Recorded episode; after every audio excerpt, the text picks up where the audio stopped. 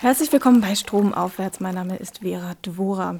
Entgegen der letzten Ankündigung ist mein heutiger Gast nicht Firas Aschata. Das Interview mussten wir leider aus Termingründen verschieben und ich hoffe, dass wir das bis zur nächsten Folge nachholen können. Stattdessen bin ich heute in dem Städtle Tübingen und dort an der Philosophischen Fakultät der Universität Tübingen in der Abteilung Amerikanistik. Und hier hat Professor Dr. Michael Butter wohl einen der spannendsten und unterhaltsamsten Jobs erforscht ähm, zu Verschwörungstheorien, zu deren Ursprung und untersucht für ein neues Buch den Zusammenhang zwischen Verschwörungstheorien, Populismus und dem Internet. Herzlich willkommen bei Stromaufwärts, Herr Butter. Vielen Dank für die Einladung. Herr Butter, bevor wir ein wenig über Sie und Ihre Forschung sprechen, ähm, sollten wir mal den Begriff äh, Verschwörungstheorie erstmal eingrenzen. Würden Sie uns anhand eines Beispiels die Bestandteile einer Verschwörungstheorie erklären? Also was gehört zu einer ordentlichen Verschwörungstheorie, die sich auch lange hält, dazu? Das ist gar nicht so leicht, denn es gibt fast genauso viele unterschiedliche Definitionen von Verschwörungstheorie, wie es auch wirklich Verschwörungstheorien und Verschwörungstheoretiker gibt. Man könnte vielleicht sich darauf einigen, dass es drei Kriterien gibt, die wirklich bei allen Verschwörungstheorien dabei sein müssen. Die hat der Politikwissenschaftler Michael Barkun mal benannt. Erstens, alles wurde geplant.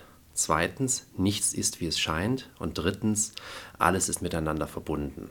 Da könnten wir zum Beispiel als Beispiel die Anschläge des 11. September 2001 nehmen, wo dann eine Verschwörungstheorie besagt, die wurden eben nicht von Al-Qaida begangen, sondern von der Bush-Regierung selbst. Also es ist nicht so, wie es scheint.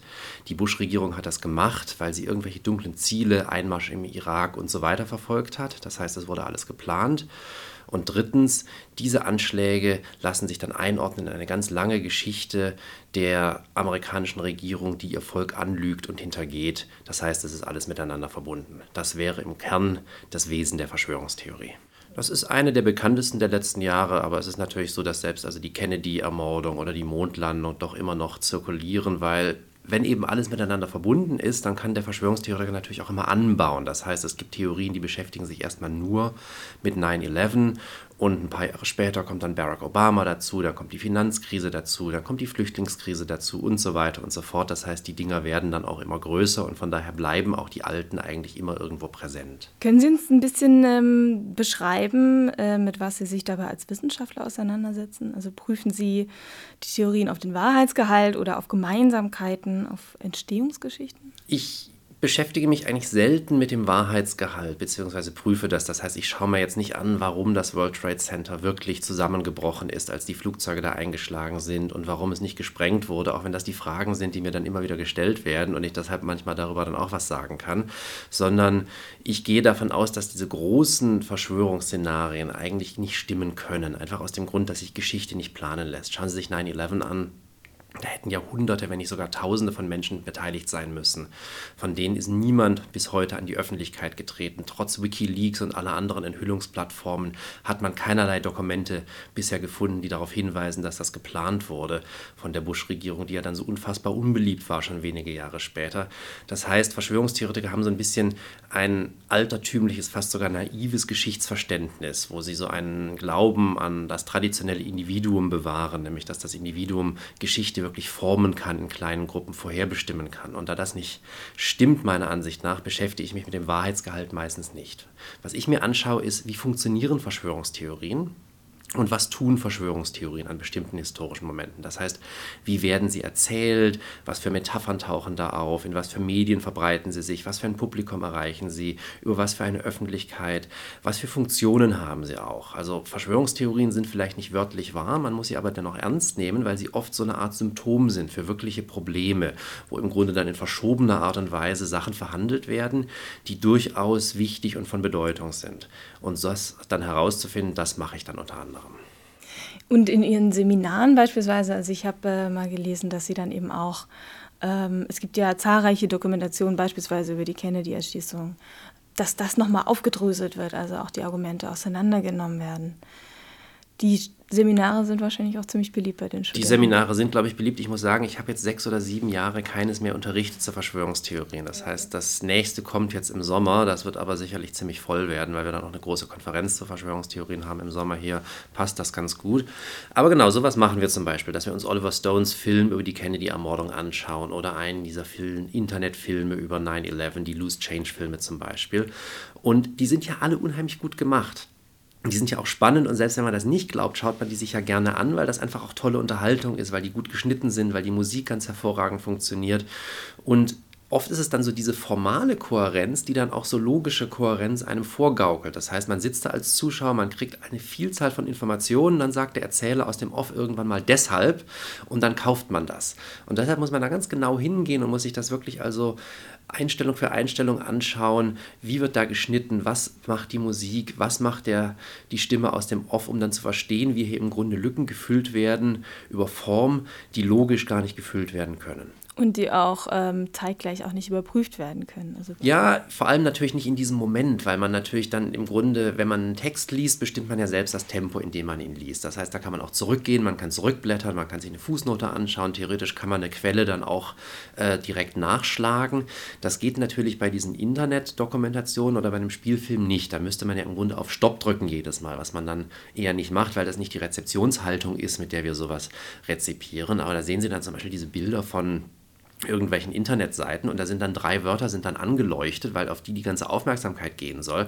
Wenn Sie dann nochmal anhalten und den Rest des Artikels lesen, dann stellt sich dieses Gebilde manchmal schon wieder also deutlich fragiler dar, als das der Erzähler so darstellen möchte. Aber so funktioniert dann halt so ein Film. Die Forschung zu Verschwörungstheorien ist aber eigentlich schon ein etablierteres Forschungsfeld. Also es ist nicht so, dass das jetzt irgendwie in den letzten Jahren erst aufkam. Ja, es hat sich in den letzten Jahren aber, glaube ich, nochmal deutlich verändert. Es ist also so, dass die Ursprünge ziemlich ziemlich weit zurückgehen. Da kann man also schon in die 50er, 60er Jahre gehen, insbesondere in den USA, wo es einerseits Psychologen, andererseits auch Historiker und Soziologen gab, die sich damit beschäftigt haben. Das waren teilweise auch Emigranten der Frankfurter Schule. Also wenn wir Adorno nehmen, die autoritäre Persönlichkeit, da geht es um Verschwörungstheorien in einem Kapitel. Dann der amerikanische Politikwissenschaftler Richard Hofstadter die haben im Grunde da die ersten wichtigen Texte geschrieben. Das Ganze war dann nie so wahnsinnig groß, bis in die 90er Jahre hinein, wo es dann auf einmal so eine Explosion von Studien gab in den Kulturwissenschaften, die sich mit amerikanischen Filmen, mit Serien beschäftigt haben,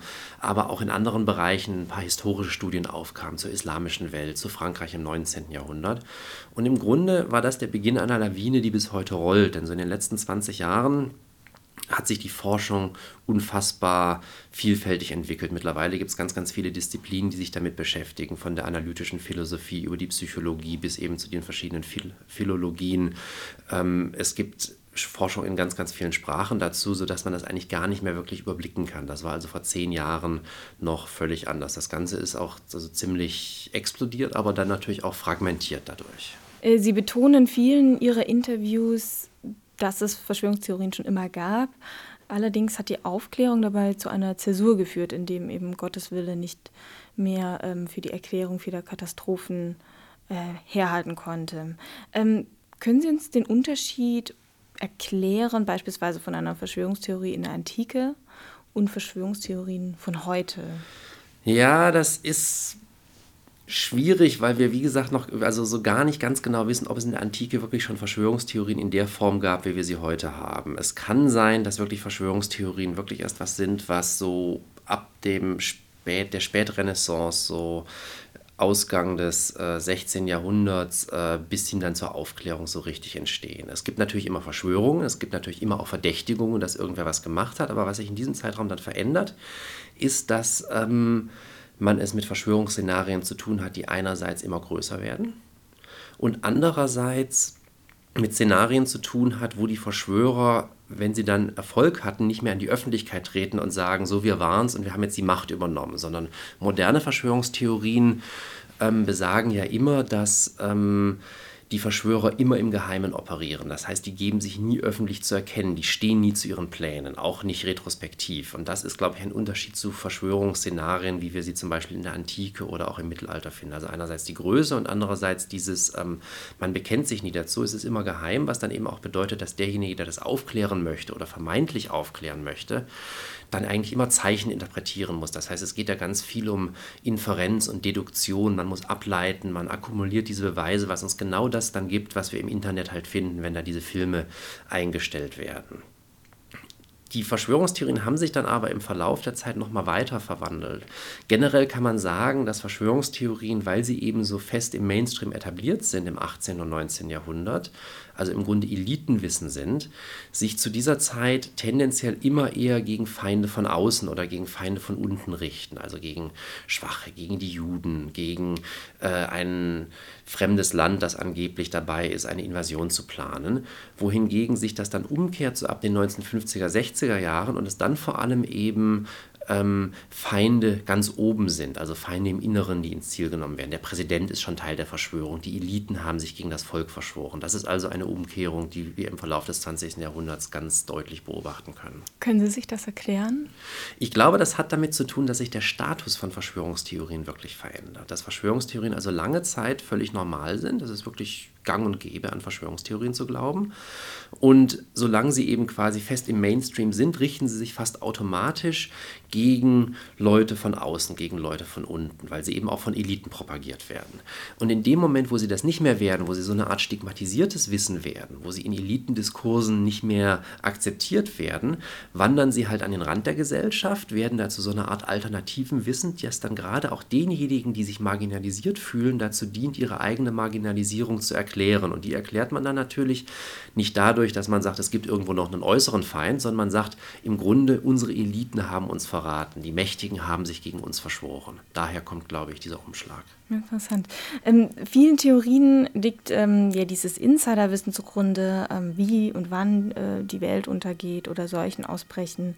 Ähm, und nur die Menschen, die sich ausreichend darüber informieren und die Wahrheit kennen, werden zu den Überlebenden zählen das klingt ja schon nach äh, einer gewissen religiösen Auserwähltheit, aber es erinnert auch an die Argumentation einiger Sekten. Also solange man zu unserer Gemeinschaft gehört, kann dir nichts passieren. Ja, ähm, kann dir nichts passieren ist natürlich nicht immer so gegeben bei Verschwörungstheorien, weil ähm, die Verschwörung sich ja quasi gegen alle richtet, dann in vielerlei Fälle. Aber natürlich ist man besser dran, wenn man von der Verschwörung weiß, weil man sich entsprechend vorbereiten kann. Und sei es nur, dass man das Survival-Kit schon gekauft hat, mit dem man sich dann in die Wälder zurückziehen kann, wenn hier wer was, was weiß ich auch immer passiert. Aber Sie haben vollkommen recht, es gibt da ganz enge Berührungspunkte zur Religion im Allgemeinen und es gibt natürlich enge Berührungspunkte zu Sekten. Also ich habe in in den letzten Monaten auch viel gesprochen mit Leuten, die so in der Beratung tätig sind, also sei es also evangelische Pfarrer oder ähm, die bei irgendwelchen Institutionen in Berlin arbeiten, die sich mit Sektenaussteigern beschäftigen. Und da sind ganz erstaunliche Parallelen und oft zirkulieren dann natürlich in diesen Kreisen auch Verschwörungstheorien. Und man spricht ja auch nicht umsonst von Verschwörungstheorien im Englischen als Believers, also im Grunde Gläubige weil man damit auch ein bisschen so ausdrücken will, die glauben an was, was sich eigentlich nicht wirklich beweisen lässt, auch wenn sie natürlich denken, sie könnten es beweisen. Das heißt, die Parallelen sind auf jeden Fall da. Es gibt ja beispielsweise jetzt auch wieder ähm, so diesen Trend in US-amerikanischen Serien, wie beispielsweise bei äh, Stranger Things, ich weiß nicht, ob Sie die gesehen haben, da wird das auch nochmal aufgegriffen in den 60er Jahren, dieser Trend, ähm, Forschung zu Aliens, Area 51, was da ähm, wohl alles passiert ist. Wo kommt denn diese immer wieder diese Faszination her äh, zu Verschwörungstheorien, auch wenn man nicht dran glaubt. Also ich glaube, da kann man auf mehreren Ebenen unterscheiden. Zum einen sind Verschwörungstheorien, glaube ich, unfassbar gute Unterhaltung. Wir geben uns alle gerne mal der Illusion hin, dass die amerikanische Regierung wirklich ein paar Aliens im Keller hat. Und wenn sei es nur zwei Stunden im Kino. Und die amerikanische Populärkultur schlachtet das ja seit Jahrzehnten sehr erfolgreich aus, dass es ganz viele Filme, Serien und Romane gibt, die sich eben um Verschwörungsszenarien drehen und die dann eben attraktiv sind für alle, auch für diejenigen, die überhaupt nicht glauben, dass da irgendwas Wahres dran ist. Für Leute, die daran glauben, haben Verschwörungstheorien natürlich vor allem die Funktion, ein Sinn- und Erklärungsangebot zu machen. Das heißt, äh, Chaos und Zufall und Kontingenz werden aufgelöst und ausgeschlossen und die Welt ist auf einmal sinnhaft. Man kann sich Dinge erklären und vielleicht ist es so, dass man, dass sich viele Leute mehr vor Chaos und Zufall fürchten, als davor, dass wirklich eine Verschwörung im Gange ist, weil nämlich eine Verschwörung ja theoretisch auch besiegt werden kann. Von daher haben Verschwörungstheorien auch immer so ein bisschen so ein utopisches Potenzial, weil man kann sich ja irgendwo vorstellen, man deckt sie auf und egal wie mächtig sie ist, weil man sie aufgedeckt hat, kann sie bekämpft werden und vielleicht kann man sie dann auch besiegen und das könnte ja dazu führen dann, dass eben sich das Rad der Geschichte wieder zurückdrehen lässt, dass man also wieder in einen Zustand vor der Verschwörung zurückkehrt. Wenn man sagt, wir haben es mit großen Verschiebungen zu tun, an denen niemand wirklich schuld ist, dann gibt es das natürlich nicht. Und der letzte Faktor, das ist das, was Sie gerade schon angesprochen hatten, das ist natürlich diese Idee dieser Erwähltheit, dass man sich natürlich als Wissender generieren kann wenn man Verschwörungstheoretiker ist, weil im Gegensatz zu denjenigen, die also blind und dumm durch die Welt laufen, hat man verstanden, was wirklich passiert, wie der Hase läuft. Und das ist natürlich dann auch eine Bestätigung der eigenen Identität, sowohl für den Einzelnen als auch für eine Gruppe von Verschwörungstheoretikern. Gibt es denn Trends, ähm, so thematische Trends bei Verschwörungstheorien? Vielleicht ist die Mondlandung jetzt ein bisschen ausgelutscht schon. Naja, Verschwörungstheorien sind ja letztendlich Geschichts- und Machttheorien. Das heißt, die konzentrieren sich natürlich immer auf das, was gerade irgendwo aktuell passiert. Und das sind dann die neuen Bausteine, auch wenn dann die Mondlandung irgendwo nochmal wieder reinkommt. Das heißt, es gibt natürlich zurzeit sehr, sehr viele Verschwörungstheorien, die sich einfach um die Flüchtlingskrise drehen. Es gibt Verschwörungstheorien, die sich um die Ukraine-Krise und den Ukraine-Konflikt drehen. Die sind jetzt vielleicht nicht mehr ganz so prominent, wie sie das vor anderthalb, zwei Jahren waren. Also Flüchtlingsverschwörungstheorien sind gerade auf jeden Fall in aller Munde. Es ist eigentlich immer aktuelle Ereignisse, die dann entweder ihre eigene Verschwörungstheorie generieren oder eben angebaut werden an ältere Verschwörungsszenarien. Wie halten Sie sich denn da auf dem neuesten Stand? Das ist ganz, ganz, ganz schwierig. Ähm, es ist so, dass man natürlich im Internet sich was jetzt, also ich habe begonnen, mich in letzter Zeit auch mehr für deutsche Verschwörungstheorien zu beschäftigen. Ähm, es da ja durchaus einschlägige Kanäle gibt, äh, wo diese Theorien dann immer verbreitet werden. Momentan ganz interessant, dass natürlich der große Feind USA, der seit vielen Jahren in all diesen Verschwörungstheorien rumspukt, jetzt gar nicht mehr so ein großer Feind ist, weil da auf einmal so ein Präsident ist, äh, nach dem Motto, die Amerikaner haben sich, ihr, haben sich ihr Land zurückgeholt. Und das ist ganz spannend zu beobachten, was da jetzt passieren wird, wie lange man das aufrechterhalten wird und wann der Moment kommt, wo Trump irgendwas macht, was dann der Conspiracy Community dann doch nicht gefällt. Und es dann heißt, ja, selbst der ist doch nur eine Marionette des Systems. Das heißt, ähm, das Internet ist natürlich ein Quell des Ganzen. Oft ist es auch so, ich mache ja mittlerweile eine ganze Reihe immer von Interviews regelmäßig, ähm, dass Journalisten dann natürlich ihre eigenen Beobachtungen haben und also sagen, das haben wir da beobachtet, das passiert da. Ähm, es wird auch viel geforscht natürlich zu ähm, alltäglichen und gegenwärtigen Verschwörungstheorien. Aber das ist halt was ganz anderes als das, was ich vorher gemacht habe. Ich hatte ja eine sehr stark historische Ausrichtung und da kommt halt nichts mehr Neues dazu im 19. Jahrhundert. Das ist vorbei. Also von daher äh, schwimme ich da auch manchmal und verliere den Überblick. Was natürlich auch anders ist, wenn man sich diese gegenwärtigen Sachen anschaut, das ist, dass man sagen muss, also ich denke jetzt nicht, dass alle Verschwörungstheorien generell gefährlich und problematisch sind. Das wird ja manchmal so dämonisiert. Das, denke ich, ist nicht gut, das so zu machen und ist auch unangemessen. Aber es gibt natürlich problematische Verschwörungstheorien. Ähm, das ist natürlich was völlig anderes, wenn man sich deutsche Verschwörungstheorien des 21. Jahrhunderts anschaut, als wenn man sich amerikanische des 18. Jahrhunderts anschaut. Das ist A weit weg und B ist es lange her, da hat man auch keinen Einfluss mehr darauf. Da beschreibt man einfach was, was da gewesen ist und versucht zu verstehen, was da passiert ist. Wenn man sich Dinge anschaut, die noch so in der Mache sind hier in der Gegenwart, dann ist es durchaus so, dass einem manchmal auch etwas anders wird, weil man denkt, das äh, ist jetzt eigentlich nicht so schön, was ich da lese. Sie stellen momentan ein internationales Forschungsteam zusammen, um ähm, das Phänomen nicht nur auf Basis von US-amerikanischen Verschwörungstheorien zu ergründen, sondern ähm, es soll eben in Zukunft auch mehr um Verschwörungstheorien aus Europa gehen und äh, aus der arabischen Welt ähm, zum Beispiel. Was können Sie uns denn derzeit über deutsche Verschwörungstheorien sagen? Also Sie hatten das gerade schon ein bisschen angesprochen, dass das vielleicht auch ein bisschen gefährlich werden könnte. Es ist so ganz lustig, als ich angefangen habe, mich mit Verschwörungstheorien zu beschäftigen, so 2008, da ähm, bin ich vielleicht ein, zweimal im Jahr von Journalisten darauf angesprochen worden. Und meistens nach dem Motto, warum glauben denn die Amerikaner so sehr an Verschwörungstheorien? Das hat sich natürlich völlig umgekehrt, weil Verschwörungstheorien jetzt auch in Deutschland irgendwo allgegenwärtig sind. Ich glaube nicht, dass sie so sprunghaft zugenommen haben, sie sind aber vor allem sichtbar eben geworden durch das Internet und einige andere alternative Medien. Und ähm, was deutsche Verschwörungstheorien der Gegenwart angeht, kann man sagen, das ist letztendlich, funktionieren die ganz ähnlich äh, wie die Verschwörungstheorien in anderen westlichen Ländern momentan. Das heißt, es gibt da eine sehr enge Verbindung zum Populismus, sowohl von der rechten wie von der linken Seite, wobei der Populismus ja manchmal auch so quer geht zu diesen traditionellen Einteilungen. Das heißt, ähm, der gemeinsame Nenner der meisten Verschwörungstheorien, die in Deutschland zirkulieren, ist genau derjenige wie in den USA oder England oder Österreich oder Rumänien, nämlich ähm, die Eliten haben sich gegen das Volk verschworen und das kann man dann an der Ukraine-Krise zeigen oder man kann es in der Flüchtlingskrise zeigen oder man kann es dann sonst woran zeigen. Ganz spannend, weil Sie dieses Netzwerk angesprochen haben, ist, dass man dann halt auch so kleine Unterschiede festmachen kann. Und ähm, Verschwörungstheorien in einer globalisierten Welt sehen halt das Zentrum der Macht immer irgendwo anders. Das heißt also, in deutschen Verschwörungstheorien ist es so, die wahren Bösewichte stecken meistens in den USA. Wenn Sie sich rumänische Verschwörungstheorien oder ungarische über die EU anschauen, dann sind die wahren Bösewichte oft in Deutschland. Das heißt, man geht in ein anderes Land, aber es ist dann quasi so das nächstmächtige Land, in das man dann so geht. In Deutschland geht, muss man in die USA, aber in Rumänien kann man einfach nach Deutschland gehen. Das ist wirklich ganz spannend. Weil es einfach auch weiter weg ist und sich dann nicht so leicht widerlegen lässt? Ja, ganz genau. Weil man ja immer die Idee hat, quasi unser, unsere Eliten dienen nicht mehr uns uns, aber die sind vielleicht auch nur Marionetten von einer viel, viel größeren Macht und die muss ja dann irgendwo in einem anderen Land sitzen und wo könnten die denn dann sitzen? Und dann kommt man halt äh, von Deutschland in die USA und von anderen europäischen Ländern kommt man nach Deutschland. Okay. Vorhin haben Sie äh, natürlich gesagt, also jemanden als Verschwörungstheoretiker zu bezeichnen, ist natürlich das, das Totschlagargument. Damit ist dann wahrscheinlich das Gespräch auch zu Ende. Man müsste aber aufpassen, sie auch dann nicht noch weiter so zu marginalisieren. Auf der anderen Seite haben Sie äh, mal gesagt, mit ihnen zu diskutieren ist so das Dümmste, was man machen kann.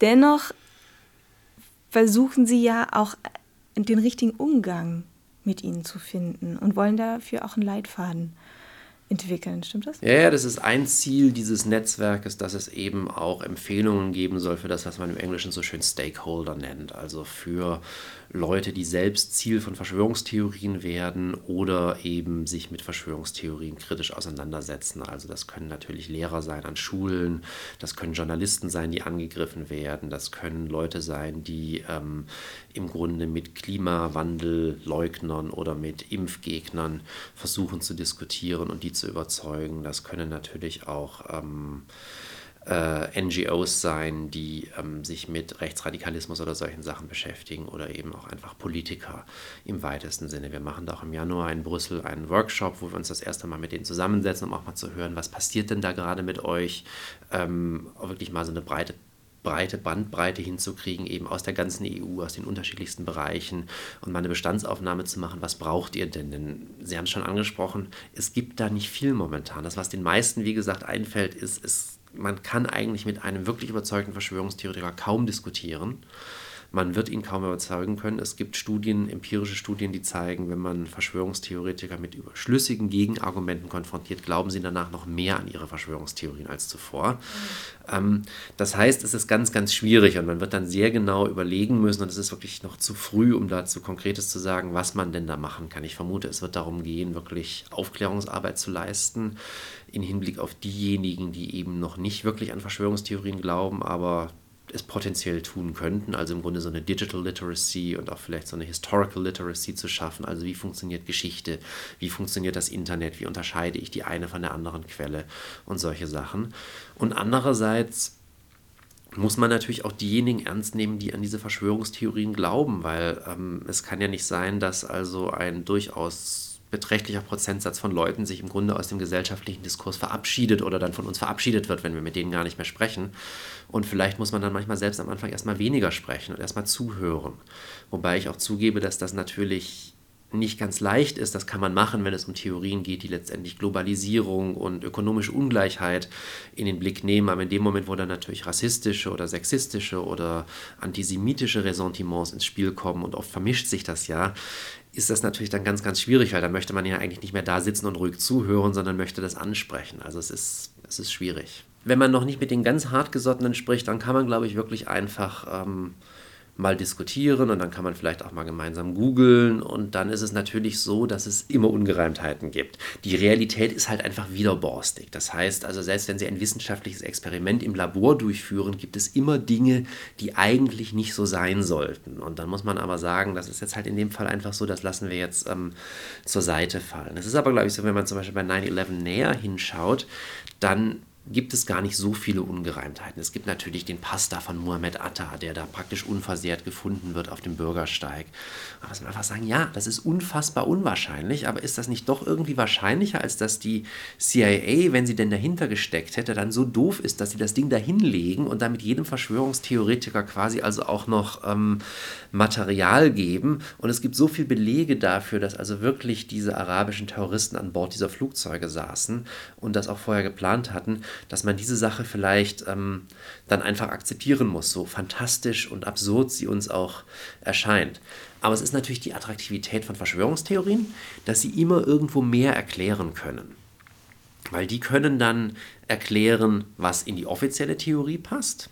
Und wenn sie nur sagen, die Leute lügen, und sie können natürlich erklären, was nicht in die offizielle Theorie passt, weil das sind dann ja die wirklichen Gegenbeweise. Also wenn sich 10.000 Physiker hinstellen und sagen, ja, die Twin Towers sind zusammengestürzt aufgrund des Einschlags und der Explosion dieser Flugzeuge, dann lügen die.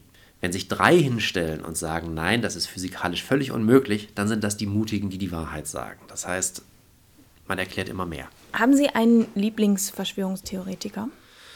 Sie meinen jetzt wirklich jemanden, der Verschwörungstheorien verbreitet? Das ist lustig, das hat mich noch nie jemand gefragt. Ich werde immer nach der Lieblingstheorie gefragt, aber nach dem Theoretiker werde ich eigentlich selten gefragt. Abraham Lincoln. Wirklich? Ja. Okay, was?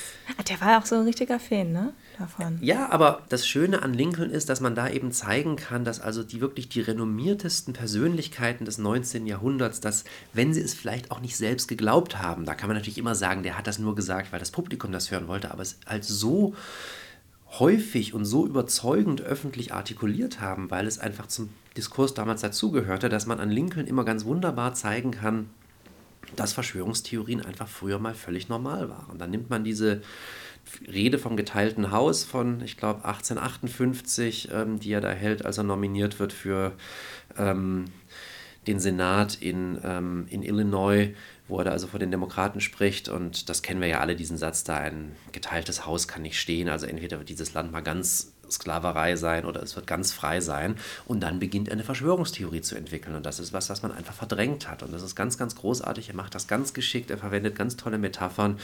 Und wenn man zeigen kann, Abraham Lincoln verbreitete Verschwörungstheorien, dann ist die Diskussion, ähm, wie legitim er waren, einfach erledigt. Und deshalb also ist er mir sehr sympathisch. Sie haben sich ja auch eher, mehr, eher mit äh, US-amerikanischen Theorien beschäftigt, ich eher mit deutschen. Und äh, einer der bekanntesten deutschen Verschwörungstheoretiker äh, war Dr. Axel Stoll. Sagt Ihnen wahrscheinlich was der Name. Der Name sagt mir auch was, wobei ich mich mit ihm nie so genau beschäftigt habe wie mit so anderen Leuten, wie mit Ken Jebsen oder Daniele Ganser oder diesen Leuten. Mhm. Aber, aber, der Name sagt mir natürlich auf jeden Fall was. Ja. Er ist im Juli 2014 verstorben, ähm, war Diplomgeologe in der DDR und promovierte im Forschungsbereich Geo- und Kosmoswissenschaften. Und in dem Bereich bewegten sich eben auch die Verschwörungstheorien Beispielsweise die Theorie, die Erde sei hohl und in der inneren Hohlwelt ähm, würden noch verschiedene Wesenheiten leben, darunter auch ähm, hochrangige Politiker aus dem Dritten Reich. Und es gibt einige Videos von ähm, Dr. Axel Stoll auf YouTube, in denen er, ähm, wie Sie auch gerade bei Lincoln so begeistert waren, er auch mit so einer absoluten Rhetorik seine, seine Thesen da deutlich macht und benutzt dann gern so Sätze wie muss man wissen oder das weiß ja keiner außer mir. Welche Rolle spielt denn die Rhetorik gerade bei Verschwörungstheoretikern, weil die ja wirklich keine Zweifel zulassen. Rhetorik ist, glaube ich, ganz, ganz entscheidend. Also es muss natürlich eine Rhetorik sein, die einerseits die Argumente überzeugend macht und andererseits muss es natürlich eine Rhetorik sein, die das Publikum anspricht und das Publikum mitnimmt. Also das, was Sie jetzt da gerade zitiert haben, das erinnert mich so sehr an diese Loose Change Filme, wo der Erzähler dann immer sagt, Catch My Drift oder solche Sachen, also so in einem sehr umgangssprachlichen Ton. Da spricht ein junger Mensch zu einem eher als jung imaginierten Publikum, um das eben an die Hand zu nehmen und mitzunehmen, wie wenn man sich jetzt in irgendwie einer Kneipe treffen würde und sich unterhalten würde und dann hat der eine halt was, wovon er den anderen überzeugen kann. Also Rhetorik ist wahnsinnig wichtig, weil eben, wie gesagt, oft auch die Argumente dann, wenn man ganz genau hinschaut, dann eben doch logisch nicht so ganz aufgehen und von daher eben die Überzeugungskraft vor allem auch aus der Rhetorik kommt. Hm, oder Trump macht das ja auch. Also er benutzt eine sehr einfache Sprache und schickt dann auch mal noch irgendwie so ein Believe Me hinterher. Ja, bei Trump ist es ganz interessant, weil ähm, was natürlich Verschwörungstheoretiker normalerweise auch machen oder bis vor kurzem eigentlich immer gemacht haben, das ist, dass die einen im Grunde bombardiert haben mit Beweisen und ganz, ganz vielen Belegen und ganz, ganz vielen Details. Und das ging alles so schnell, dass man, wie gesagt, man hätte ständig auf Pause drücken müssen, um das wirklich mal zu verarbeiten und auch mal kritisch zu hinterfragen. Und das Interessante an Trump ist, dass der das überhaupt nicht macht, sondern der behauptet das einfach und verweist vielleicht mal so ganz allgemein auf irgendwas, also nach dem Motto da, die ähm, E-Mails von Hillary Clinton, die da jetzt veröffentlicht wurden, die zeigen uns doch, dass sie also mit der internationalen Finanzelite äh, das Ende der Souveränität der USA geplant hat. Aber das ist dann auch schon alles. Das heißt, da ist es wirklich die reine Behauptung bei jemandem wie Trump, funktioniert wirklich interessanterweise völlig anders, als das bei den meisten anderen Verschwörungstheoretikern bisher funktioniert hat. Gleichzeitig ist es ja bei ähm, bei bekannten Verschwörungstheoretikern so, dass sie, ähm, sag mal, von der, von der Mehrheitsgesellschaft eher als gescheiterte Personen ähm, gesehen werden. Aber in den Kreisen, in denen sie sich bewegen, wie beispielsweise jetzt Dr. Axel Stroll, ähm, werden sie zu richtigen Stars. Da schauen die Leute wieder zu ihnen auf und da sind sie wer. Mhm. Und dann wären wir im Grunde wieder zurück bei dieser Frage, was für eine Funktion haben denn Verschwörungstheorien? Dann könnte man jetzt dann differenzieren zwischen einem, der nur Verschwörungstheorien rezipiert und eben dadurch zum Wissenden wird und jemandem, der wirklich derjenige ist, der sie da verbreitet und der sich im Grunde so an die Spitze einer Community stellen kann und sei es eben auch nur eine relativ kleine Online-Community, obwohl die ja manchmal mittlerweile auch relativ groß geworden sind. Nein, das ist vollkommen klar, dass sich da so Gegenöffentlichkeiten und Gegendiskurse auch ähm, herausbilden oder herausgebildet haben, wo dann ähm, die Hierarchien völlig umgekehrt sind. Also Leute, die in dem, was wir vielleicht immer noch so den Mainstream-Diskurs nennen könnten, im Grunde marginalisiert sind und vielleicht auch verlacht werden teilweise, das sind dann diejenigen, die über andere lachen in eben ihren ihren Gegendiskursen, weil sie dazu ganz großen Stars geworden sind. Sie haben, glaube ich, auch in dem Netzwerk zumindest angefangen zu forschen, ähm, was denn ähm, biografische oder biologische Hintergründe sein könnten, warum jemand zum Verschwörungstheoretiker wird. Können Sie uns da schon mehr dazu sagen zum Stand der Forschung? Also da sind die unterschiedlichen Disziplinen sehr unterschiedlicher Ansicht. Also die Psychologie hat dann natürlich ihre ganz eigene Sicht darauf, die ich aus der historischen Perspektive nicht immer ganz überzeugend finde, wenn man, wie gesagt, ins 19. Jahrhundert schaut und feststellt, da war es völlig normal, Verschwörungstheoretiker zu sein. Das mag also passieren, so ein gewisses Gefühl von Unsicherheit und Angst, äh, dass das eben der Gegenwart, wo Verschwörungstheorien eben stigmatisiert sind, eine große Rolle spielt. Aber selbst da scheint es mir zu sein, dass man in der Gegenwart das Ganze besser erklären kann, im Grunde soziologisch über so ein Konzept wie Verlustangst oder Marginalisierung. Also wenn man heutzutage erklären möchte, wer tendenziell eher an Verschwörungstheorien glaubt als andere, dann würde man ganz schnell auf Leute stoßen, die entweder marginalisiert sind oder Angst davor haben, marginalisiert zu werden oder sich marginalisiert fühlen, die also irgendwas zu verlieren haben, die das Gefühl haben, die Welt verändert sich, sei es Globalisierung, sei es, dass sich Wertesysteme verschieben, die sie nicht mehr teilen und sich das Ganze dann eben nur erklären können über die Idee einer groß angelegten Verschwörung. Und da sind wir dann auch wieder bei dieser Nähe zum Populismus, weil wenn man sich dann anschaut, wer diese Leute sind, dann ist man dann ganz schnell bei weißen Männern so über 40. Und das sind ja genau die Träger auch dieser populistischen Bewegung, die wir zurzeit überall in der westlichen Welt sehen. Mittlerweile lässt sich ja auch, wie wir gerade auch gesagt haben, wenn man sich an die Spitze ähm, solcher Bewegungen setzt, ähm, damit lässt sich ja auch entsprechend Geld verdienen. Also beispielsweise der Kopfverlag ist durch viele Publikationen und Kongresse, die auch relativ teuer sind, zu einigen Gewinnen gekommen. Also steckt auch eine gewisse Industrie dahinter. Natürlich, und dadurch perpetuiert sich das natürlich immer weiter, weil man sich jetzt natürlich die Frage stellen kann, glauben denn all diese Autoren, die da ständig irgendwas schreiben, wirklich an all das? Das ist vermutlich nicht so, sondern da gibt es, glaube ich, Leute, die das ganz, ganz zynisch ausschlachten. Aber funktionieren tut das natürlich nur, weil es dafür ein Publikum gibt, das diese Bücher immer wieder kauft und immer aufs Neue kauft, immer aufs Neue liest und da entsprechend bereit ist, auch Geld dafür zu investieren. Das heißt, ich bin mir ganz sicher, dass es da viele Leute gibt, die das sehr strategisch und sehr zynisch einsetzen, sei es um Geld zu machen, sei es dann, wenn wir an Staaten wie Russland oder die Türkei denken, aus Gründen der Propaganda. Aber das Ganze funktioniert natürlich nur, weil es auch ein entsprechendes Publikum gibt. Es gibt ja beispielsweise auch äh, Journalisten, die vielleicht aus ihren Sendern rausgeworfen wurden und jetzt mal so richtig auspacken ähm, aus, der, aus der Medienmaschinerie, ähm, aber auch Politiker, ähm, die aus dem inneren Machtzirkel berichten ähm, und Zeitzeugen, die beispielsweise, ich glaube, gerade bei 9-11 gab es irgendwie so einen Hausmeister, der gesehen hat, was wirklich passiert ist. Ähm, also es sind schon Leute, die eine gewisse Glaubwürdigkeit besitzen die dann auch in diesen Dokumentationen auftreten. Ja, oder anders gedreht, natürlich konzentrieren sich diese Dokumentationen dann immer auf die Leute, die eine gewisse Glaubwürdigkeit äh, besitzen. Und das ist auch nichts Neues. Das haben wir also schon im 18., 19. Jahrhundert, dass es da die Figur des sogenannten Renegade, des Abtrünnigen gibt, der also einmal Teil der Verschwörung war und dann ähm, jetzt eben quasi zur guten Seite übergelaufen ist und die Enthüllung vorantreibt. Also im, 8., im 19. Jahrhundert sind das dann zum Beispiel irgendwelche katholischen Priester, die ähm, davon berichten, dass der Papst und die Mächte Europas die USA zerstören wollen über die katholischen Einwanderer und die eben jetzt an die Öffentlichkeit treten, um das zu enthüllen. Und das ist genau das Gleiche, was wir heute beobachten, dann eben mit äh, Journalisten, die ja ganz prominent vertreten sind, aber eben auch mit manchen Politikern. Und ähm, da kann man dann, manchmal könnte man einfach den Kopf schütteln und sagen, naja, ihr müsstet doch eigentlich wissen, wie das funktioniert. Also, dass es ganz, ganz selten so ist, dass irgendein Politiker wirklich mal irgendetwas durchdrücken kann, so wie er sich das vorgestellt hat, sondern so viele Kompromisse geschlossen werden und so viele Parteien mitreden, dass am Ende irgendwas bei rauskommt, was eigentlich niemand beabsichtigt hat und was dann auch noch Effekte hat, auf die niemand vorbereitet war. Aber so ist das natürlich nicht, sondern gerade weil die dann für sich in Anspruch nehmen können, quasi aus den innersten Zirkeln berichten zu können und erzählen zu können, wie es da wirklich zugeht, ähm, schreiben sie halt diese Idee fort, dass es da wirklich kleine Eliten gibt, die alles bestimmen.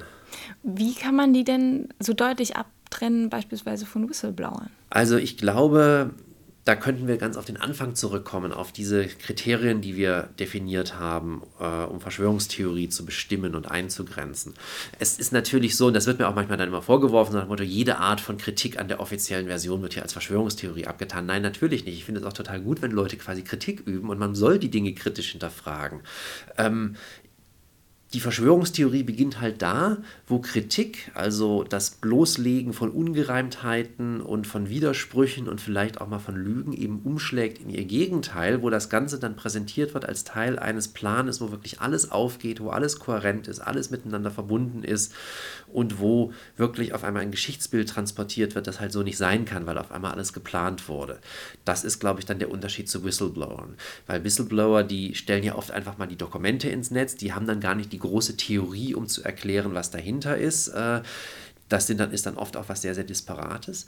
Und vor allem, was natürlich Whistleblower oft machen, ist, dass sie Dinge enthüllen, die dann im Diskurs als Verschwörungstheorie bezeichnet werden, aber eigentlich streng genommen gar nicht sowas sind. Also wenn wir uns Snowden anschauen und die NSA, dann ist es natürlich ähm, so, dass... Ähm, das in keinster Weise schön ist, was die NSA da gemacht hat. Ich würde das allerdings jetzt auch nicht als die Bestätigung aller Verschwörungstheorien sehen, weil was auch jemand wie Snowden nie in Frage gestellt hat und was diese Dokumente nicht in Frage stellen, ist, dass die NSA wirklich für die amerikanische Regierung arbeitet und die amerikanische Regierung einfach ihre ureigensten Interessen vorantreibt, beziehungsweise könnte man ja sogar argumentieren, wenn es da um solche Dinge geht wie dann Industriespionage vielleicht oder sowas, eigentlich Dinge, die im Interesse des amerikanischen Volkes und der amerikanischen Wirtschaft sind. Das heißt, das ist dann nicht nett den Verbündeten gegenüber, das ist nicht nett, wenn man sich an demokratische Verfahrensweisen halten sollte, aber es ist jetzt nicht so, dass da im Hintergrund eine andere andere dunkle Gruppe ist, die letztendlich die Strippen zieht, wie Verschwörungstheoretiker das immer behaupten. Wer weiß. Das kann natürlich sein, aber das hat dann nicht mal Snowden enthüllt. Der sollte es ja wissen. ähm, Sie haben schon mehrfach in Interviews betont, dass äh, Sie glauben, dass das Internet nicht für mehr Verschwörungstheorien gesorgt hat, sondern dass sie sichtbarer gemacht wurden.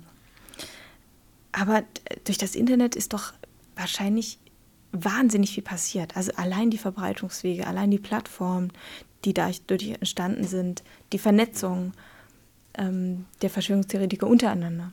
Also ich glaube, man, man müsste hier weiter differenzieren. Es sind, glaube ich, drei Dinge, die man dazu sagen kann. Erstens, es ist nicht so, dass Verschwörungstheorien so rasend zugenommen haben durch das Internet. Sie sind einfach vor allem sichtbarer geworden.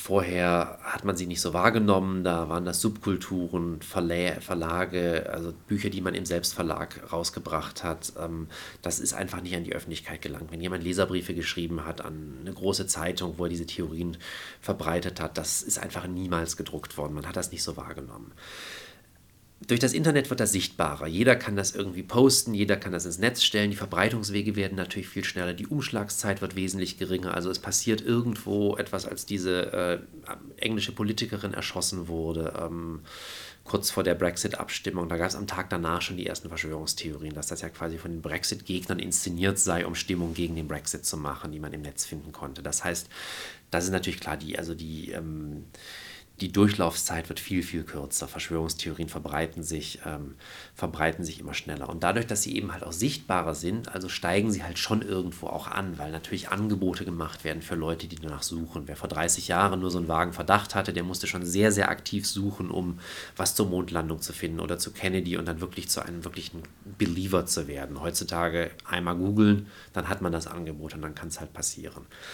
Die entscheidende Entwicklung drittens ist aber, glaube ich, eine andere, die durch das Internet vorangetrieben wird und die eben Einfluss hat auch auf den Status von Verschwörungstheorien. Und das ist, dass ähm, ich glaube, dass wir zunehmend nicht mehr in einer Gesellschaft leben, wo es wirklich diese eine Öffentlichkeit gibt, sondern das, was wir haben, und wir kennen das alle in diesen Stichworten, so Echokammern, Filterblasen, ist, dass wir eine Fragmentierung von Öffentlichkeit erleben. Und das lässt sich an Verschwörungstheorien einfach so pointiert beobachten, weil sich, glaube ich, halt der Wissensstatus von Verschwörungstheorien teilweise gerade wieder ändert. Also historisch hatten wir eine ganz, ganz lange Phase, wo Verschwörungstheorien ein absolut legitimes, akzeptiertes Wissen waren. Wir hatten dann ein paar Jahrzehnte, wo Verschwörungstheorien ein illegitimes, stigmatisiertes Wissen waren. Und jetzt ist es so, dass sich das je nach Teilöffentlichkeit, glaube ich, unterscheidet. Also da der Diskurs, in dem wir uns jetzt hier bewegen, wo die meisten traditionellen Medien sich noch bewegen, wo die meisten Politiker sich noch bewegen, zumindest in Deutschland, das ist einer, wo Verschwörungstheorien nach wie vor stigmatisiert sind. Die werden als problematisch, als gefährlich empfunden, deshalb berichtet man ja auch so ganz viel über sie.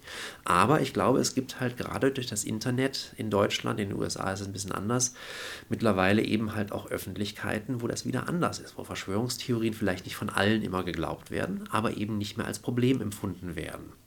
Und was für Auswirkungen das haben kann, das haben wir jetzt im Grunde in den USA gesehen vor ein paar Wochen, wo ja jemand zum Präsidenten gewählt wurde, der also ganz offensiv Verschwörungstheorien verbreitet hat, was also vor ein paar Jahren sicherlich noch dazu geführt hätte, dass er sich absolut disqualifiziert hätte. Und wen er auch zum Chefstrategen gemacht hat. Also Steve Bannon, ist das für Sie, wie würden Sie das bewerten? Ich finde das ganz, ganz schwierig, das zu bewerten. Ähm, also ich auf einer Seite ist es natürlich ganz einfach, ich finde es ist schrecklich.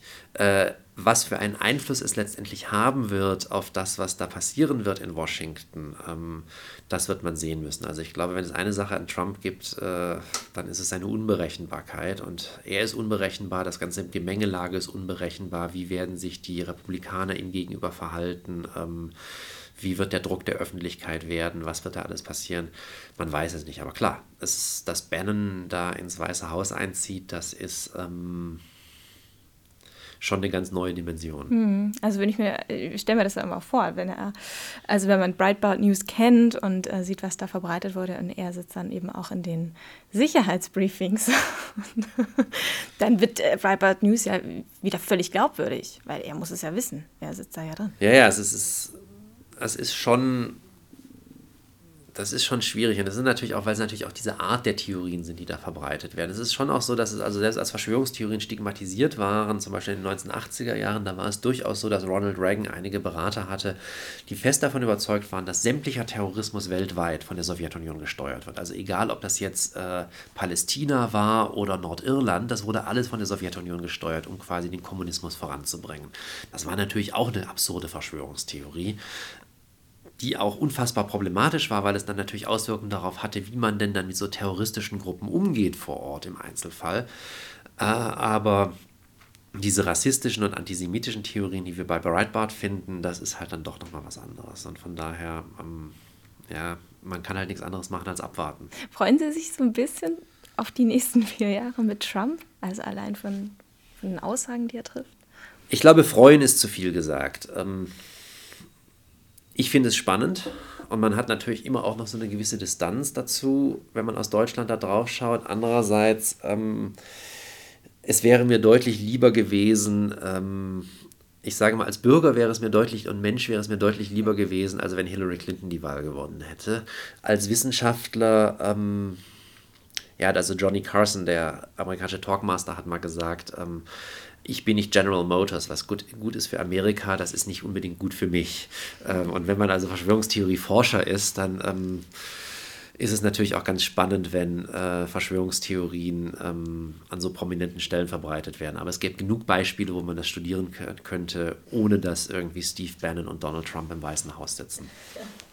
Ähm, Sie sind ja mittlerweile auch kein Unbekannter mehr für die Verschwörungstheoretiker-Szene. Die haben Sie ja auch auf dem Schirm. Ähm, ich war mal auf einem Online-Blog unterwegs, der sich mit äh, Chemtrails auseinandersetzt. Und da ist auch ihr Name gefallen, und da wird über sie geschrieben, in der Arte-Sendung Verschwörungstheorien im Internet trat mit Professor Dr. Michael Butter kein Unbekannter auf. Das System hat inzwischen seine Experten mit Stipendien etc. herangezüchtet, wenn es um die Abwehr von Verschwörungstheorien geht. Verschwörungstheorien sind nämlich wohl zur größten Gefahr für das herrschende System geworden. Vielleicht sollten wir mal über Ihren Auftrag sprechen. Mir hat vor vielen Jahren schon mal jemand gemailt, Sie sind ein Feind der Wahrheit. Das ist, finde ich, ist eine sehr prägnante Charakterisierung. Ich würde natürlich sagen, es ist eine nicht zutreffende Charakterisierung. Na, jetzt mal im Ernst, es gibt immer, wenn ich mich in der Öffentlichkeit dazu äußere, gibt es genau zwei Arten, also zwei Arten von negativen Reaktionen. Es gibt auch durchaus positive Reaktionen, aber es gibt zwei Arten von negativen. Die eine sagt, sie sind total doof, sie haben kein Wort verstanden. Und wie kann das eigentlich sein, dass sie das alles nicht sehen? Und die andere, die eben sagt, sie sind doch Teil dieses ganzen Systems und sie werden dafür bezahlt, dass sie diese Lügen verbreiten, dass sie Verschwörungstheorien diskreditieren. Und ähm, da kann ich nur sagen, dafür werde ich nicht bezahlt. Antworten Sie denen? Nein weil es einfach nichts bringt. Also es ist natürlich so, dass wenn man irgendwo einen Vortrag hält, dann kann es schon mal passieren, dass die im Publikum sitzen und dann ist es auch ganz schwierig, weil die dann sehr oft die Debatten monopolisieren und das ist dann einfach schade für andere Leute, die dann irgendwann dann auch mal genug davon haben. Aber ich habe die Erfahrung gemacht, dass es natürlich überhaupt nichts bringt, darauf zu antworten. Und also wir stehen auch aus gutem Grund nicht mehr im Telefonbuch. In Freiburg standen wir das noch und da haben wir dann eben auch manchmal entsprechende Anrufe gekriegt. Und das war zu der Zeit, wo das, also ich mich, mich ganz, ganz selten mal dazu geäußert habe, weil ich auch selten gefragt wurde, weil das in Deutschland einfach noch nicht so auf dem Schirm war. Mittlerweile, das wäre eine Katastrophe, aber es bringt leider nichts in diesem Moment. Es ist, wobei es natürlich auch so ist, manchmal ist das sehr unterschiedlich vom Ton her. Also manche Leute sind wahnsinnig höflich und schreiben also wirklich ganz, ganz vorsichtig und in keinster Weise beleidigend und andere Leute schreiben natürlich auf eine ganz, ganz andere Art und Weise. Also da ähm, denkt man dann, okay, ich speichere, ich habe so einen Ordner, wo ich das abspeichere und manchmal kann man das so bei Vorträgen und so damit einbauen und dann kann man also auch da wieder, wieder was machen.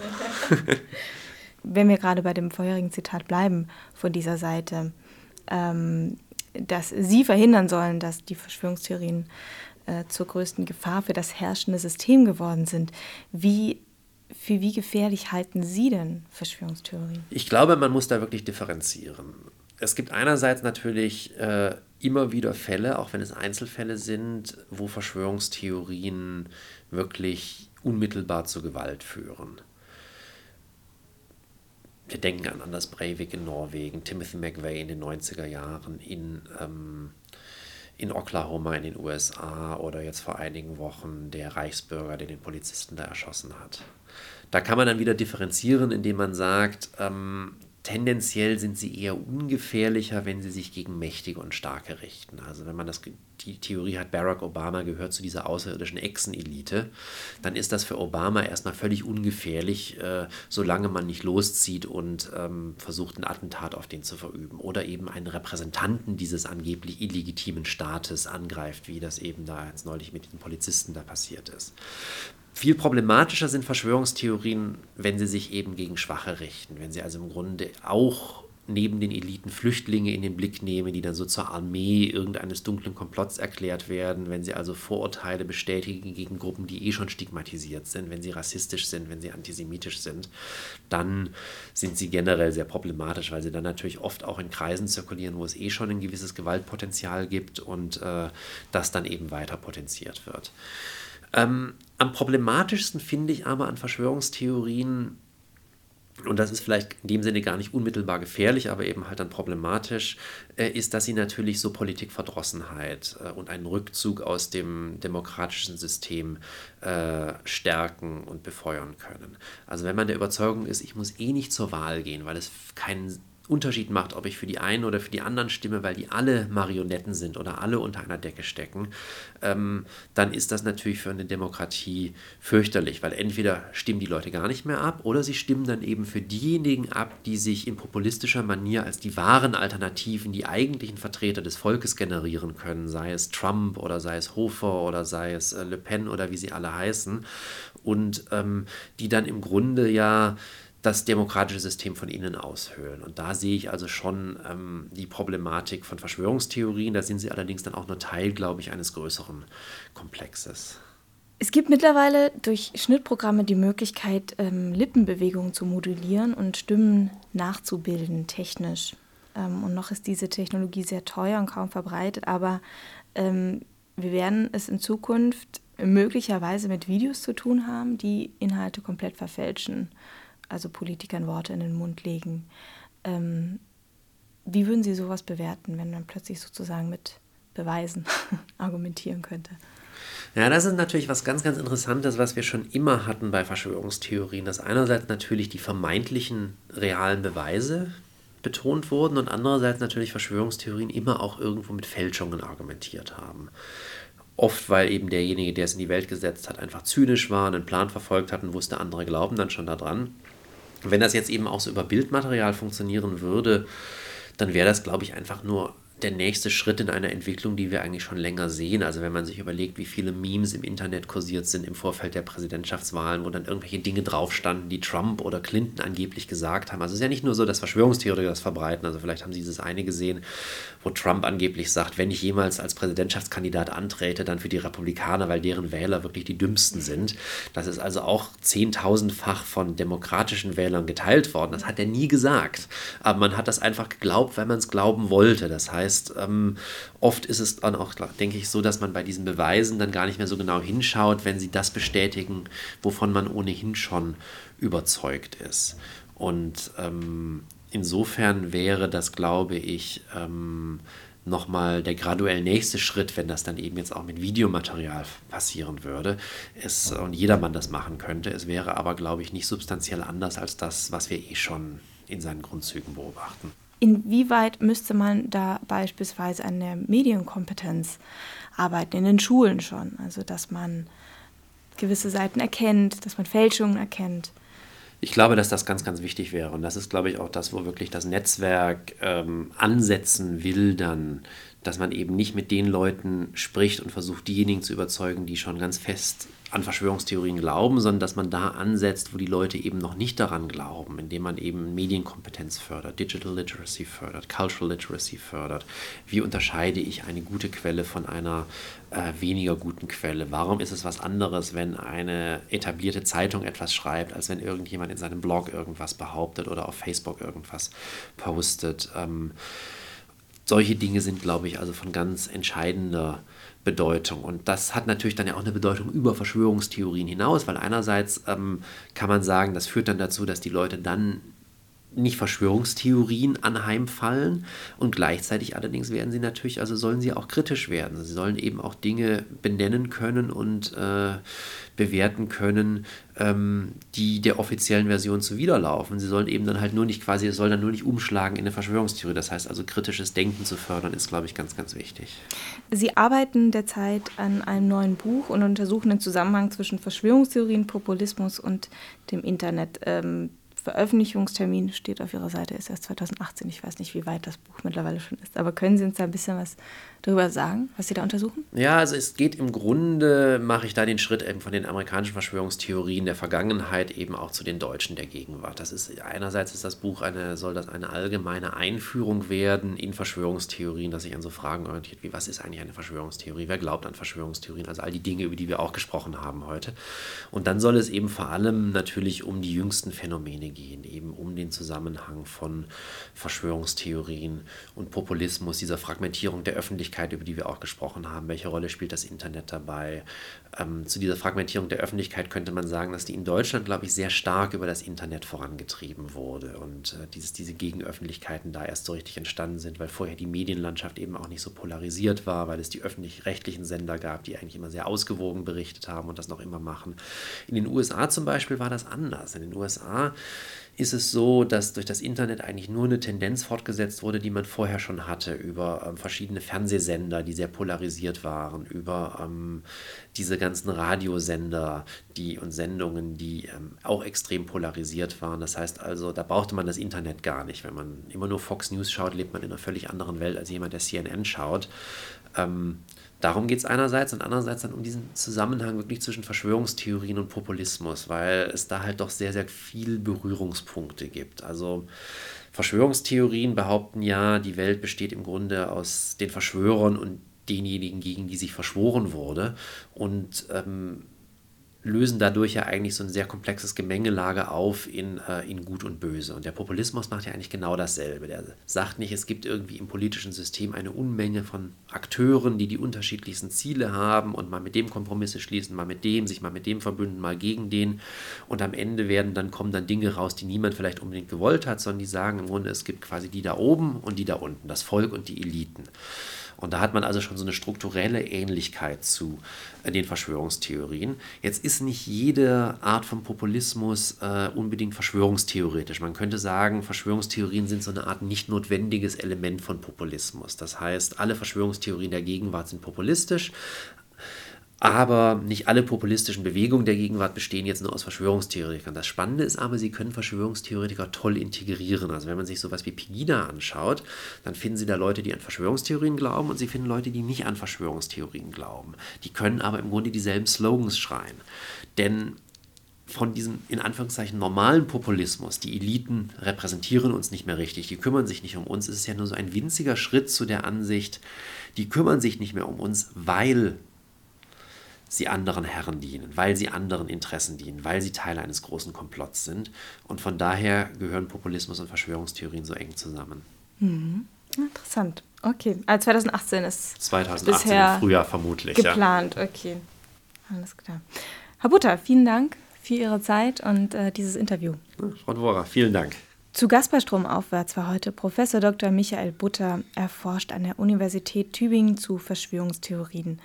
In der nächsten Folge ist hoffentlich Firas Al-Shatter zu Gast, mit dem ich über sein Buch Ich komme auf Deutschland zu und seine YouTube-Serie Sukar sprechen möchte. Diese Folge soll am 22. Dezember erscheinen. Wie immer findet ihr Ankündigungen, wenn es zu Änderungen der Gästeliste kommen sollte, auf Facebook und Twitter. Und die einzelnen Sendungen könnt ihr auf Soundcloud, stromaufwärts.org und auf iTunes hören. Vielen Dank fürs Zuhören. Bis zum nächsten Mal.